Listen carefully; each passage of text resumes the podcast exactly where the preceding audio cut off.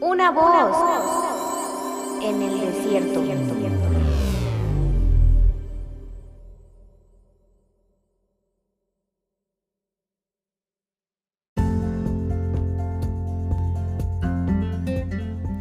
Pues bueno, ahora sí quiero tomar este tiempecito para poder estudiar este salmo que es el Salmo 90 que hemos estado viendo en estos últimos programas y que ya nos hace falta muy poco para poder concluirlo. Yo creo que este salmo en mi vida ha sido de gran bendición porque nos hemos dado cuenta de que la vida es muy corta aquí en la tierra. Yo sé que cada uno de nosotros sabe esto perfectamente porque justo en estos años que estamos pasando, pues nos hemos dado cuenta de que muchos de nuestros familiares, amigos o conocidos, pues ya no están aquí. Y yo creo que este salmo nos ha venido no solo a, a dar esa luz, sino también a reflexionar en qué estamos haciendo en nuestra vida. Ahora, este salmo, que es el Salmo 90, fue escrito por un hombre de Dios llamado Moisés. Y vimos que este hombre de Dios fue aquel que Dios utilizó para sacar al pueblo de Israel de Egipto, en donde estaban cautivos, y pasarlo a la tierra prometida. Pero en ese proceso de ir a la tierra prometida, pues ellos habitaron en el desierto.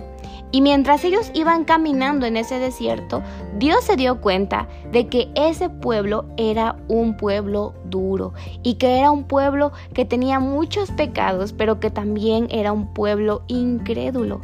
Así que a consecuencia de eso, Dios dijo, bueno, entonces nadie va a pasar a la tierra prometida, de, ustedes hasta que venga la siguiente generación y entonces ellos sí van a poder pasar a la tierra prometida. Pero para eso yo creo que Moisés que era pues el hombre de Dios que estaba al mando de todo ese grupo de, de, de personas, pues él veía perfectamente cómo es que cada día se morían muchísimas personas, cómo cada día ellos poco a poco se iban consumiendo, poco a poco se iban acabando y cómo es que todo era por causa de su pecado y por la ira de Dios. Y también él reflexiona en que pues la vida aquí en la tierra es muy corta, pero no solamente la vida es corta, sino que hemos visto que la vida también es triste. Son días solamente de trabajo y fatiga y pena si vivimos esos años apartados de Dios. Y en el programa del martes vimos el versículo 12 que dice, oh Dios, Enséñanos a contar de tal modo nuestros días que traigamos al corazón sabiduría. Déjame decirte que yo creo que ese es uno de mis versículos favoritos porque vimos que la sabiduría es la habilidad de tomar y de ver la vida desde la perspectiva de Dios. Yo creo que nos hace falta mucho verla desde la perspectiva de Dios, siempre la queremos ver desde nuestra perspectiva, pero si la viéramos desde la perspectiva de Dios, entonces todo cambiaría. Ahora, eh, en el párrafo final de este capítulo, que es el que hoy vamos a ver, eh, Moisés le hace a Dios seis peticiones a la luz de todo lo que hemos visto anteriormente. Y vamos a comenzar por el versículo 13, que dice así, vuelve Señor, ¿hasta cuándo? Y compadécete de tus siervos. Ahora, hemos visto que Moisés está hablando sobre el enojo y la ira de Dios y él se da cuenta de que su única esperanza es que Dios tenga compasión. Entonces él dice, Señor, no me miras con ira, sino ten, piedad de nosotros como pecadores. Sí te hemos ofendido y no, no merecemos tu compasión, pero, pero ¿podrías darnos tu misericordia? Y luego en el versículo 14 dice, sácianos por la mañana con tu misericordia y cantaremos con gozo y nos alegraremos todos nuestros días. Y déjame decirte que este, este versículo, perdón, que, que, que acabo de leer, que es el versículo 14, pues es el primer versículo de alegría que vemos en este salmo desde que él comienza a hablar acerca de que la vida es corta y triste. Así que él dice, hay algo que puede traer gozo. Hay algo que puede traer regocijo al trabajo y a las tribulaciones de nuestras cortas vidas aquí en la tierra. Y solamente es la misericordia de Dios. Y Él dice, déjanos saciarnos por la mañana de tu misericordia. Y sabes, esa misericordia de Dios pues nos habla acerca de su amor y de su pacto que es inagotable, que nunca cambia. Y ese pacto inagotable y que nunca cambia, y ese amor tan verdadero, es el amor que Él nos muestra y nos mostró cuando Él envió a Jesús al Calvario para morir por cada uno de nosotros. Eso es la misericordia y ese es su amor fiel. Y Moisés dice, déjanos saciarnos por la mañana de tu misericordia. Ahora, ¿sabes? Pienso que esta petición puede significar una de dos cosas. Yo creo que hay un sentido en el que nosotros deseamos conocer la misericordia de Dios temprano en nuestra vida.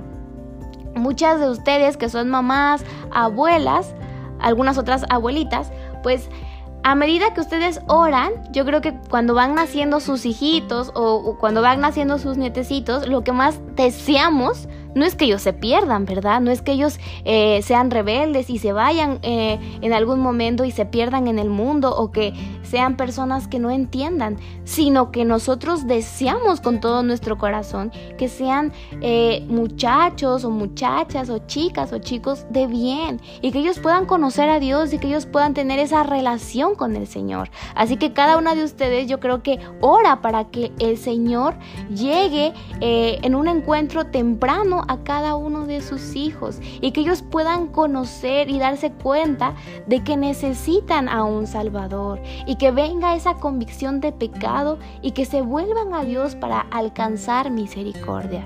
Y en otro sentido, vamos a entender la palabra temprano que nos habla en este versículo como esa, ese, esa misericordia de Dios que viene cada día temprano en la mañana hablamos acerca de que este salmo lo escribió Moisés y yo creo que mientras él lo escribía y mientras él lo oraba, porque eso es una oración, yo creo que él pensaba en lo que estaba viviendo en ese momento y vemos que el pueblo de Israel el Señor eh, le daba una provisión y era el maná, y era el maná de cada día. Así que Dios les mandaba maná cada mañana y ellos lo tenían que recoger mientras estaba fresco.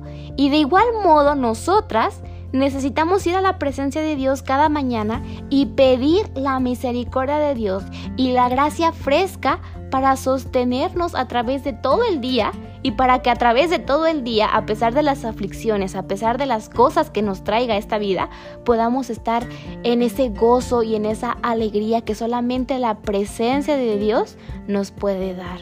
Ahora, déjame preguntarte, ¿deseas vivir tu vida con gozo? Entonces debes de comenzar cada mañana tomando las misericordias de Dios.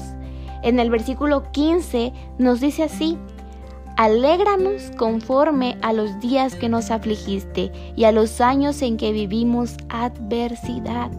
Moisés yo creo que se da cuenta de que solamente Dios puede convertir la aflicción y el mal en alegría.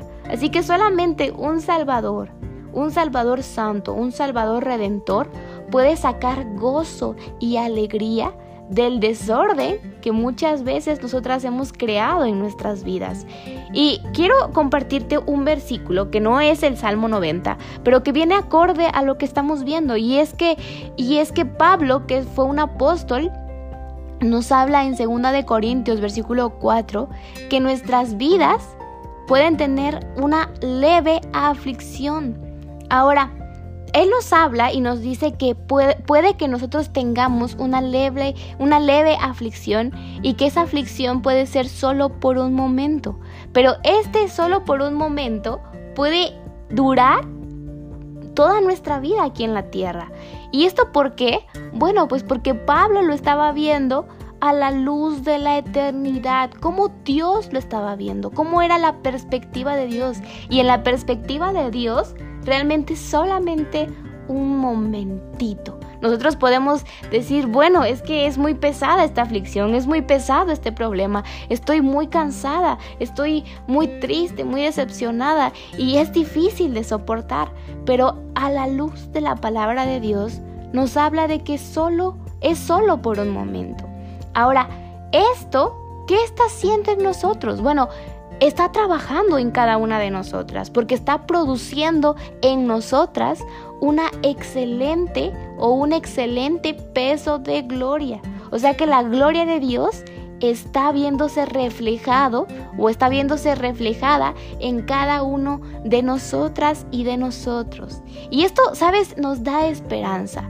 Esto, esto puede que a cada uno de nosotros que creemos en el Señor nos dé la esperanza de que en algún momento el Señor va a terminar su obra poderosa en nuestras vidas. Ahora, me encanta esa promesa del Salmo 30, versículo 5, que dice, el llanto puede durar toda la noche, pero a la mañana vendrá el grito de alegría.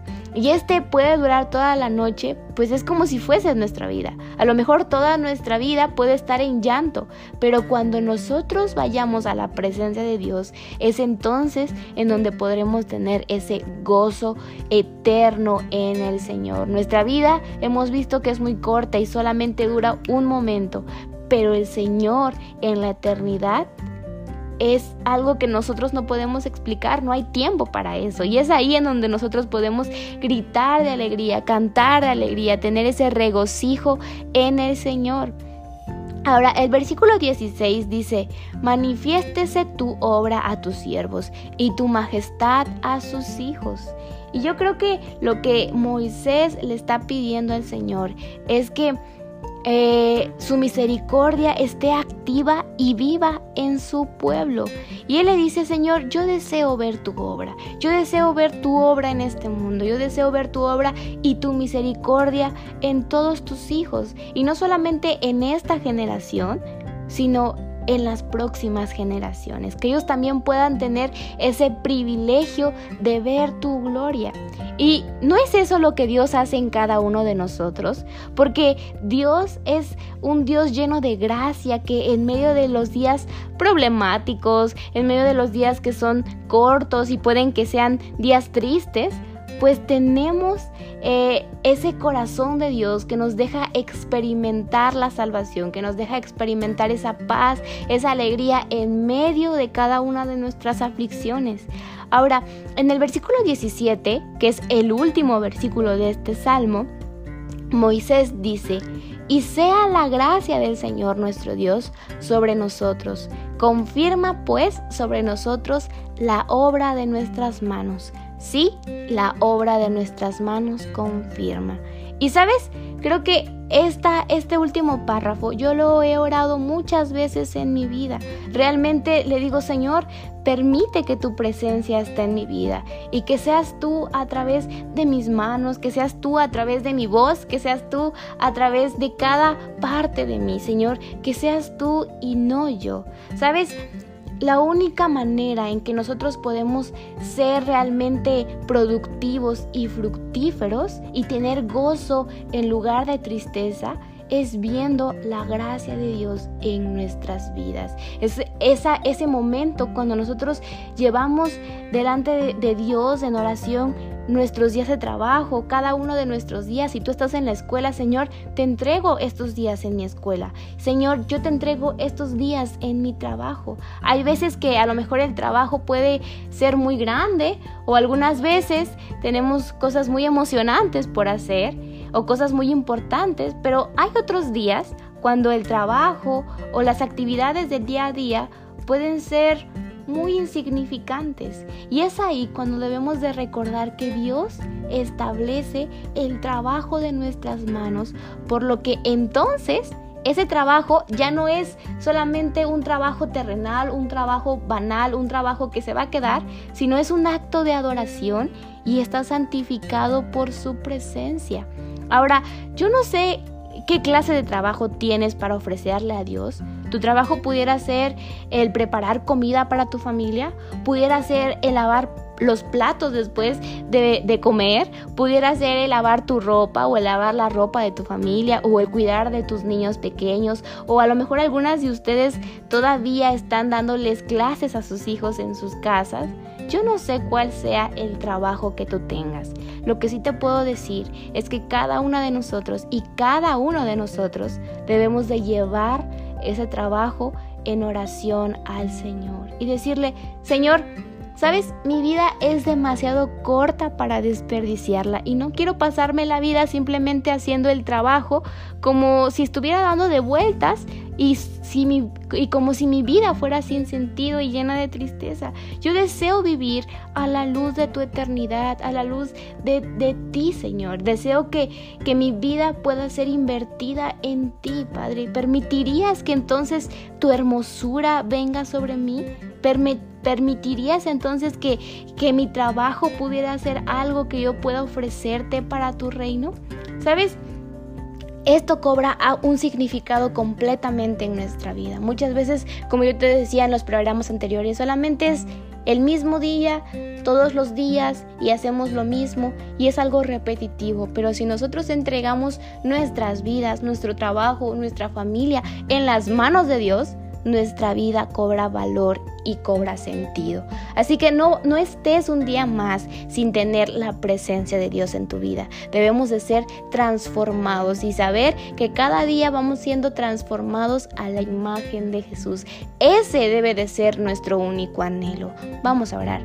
Padre, te doy gracias por estos minutos que pudimos eh, terminar este salmo. Padre, gracias por estas lecciones tan maravillosas que tú nos das a través de tu palabra. Que estas, estas eh, estos pasajes puedan estar grabados en nuestros corazones, que estas palabras, Señor, puedan ver, eh, podamos ver, Señor, ese fruto en nuestras vidas. Padre, bendice a cada uno de los que nos está escuchando, bendice, Señor, a cada uno de los que ha podido estudiar juntamente con nosotras, Señor, estos versículos. Padre, te doy muchas gracias, Padre. Queremos ver nuestras vidas a la luz de la eternidad. Queremos ver nuestras vidas como tú las ves. No permita, Señor, que nuestras vidas pasen desapercibidas, sino que podamos hacer un cambio y una diferencia, Señor, en nuestras vidas. Padre, te doy muchas gracias en el nombre de Jesús.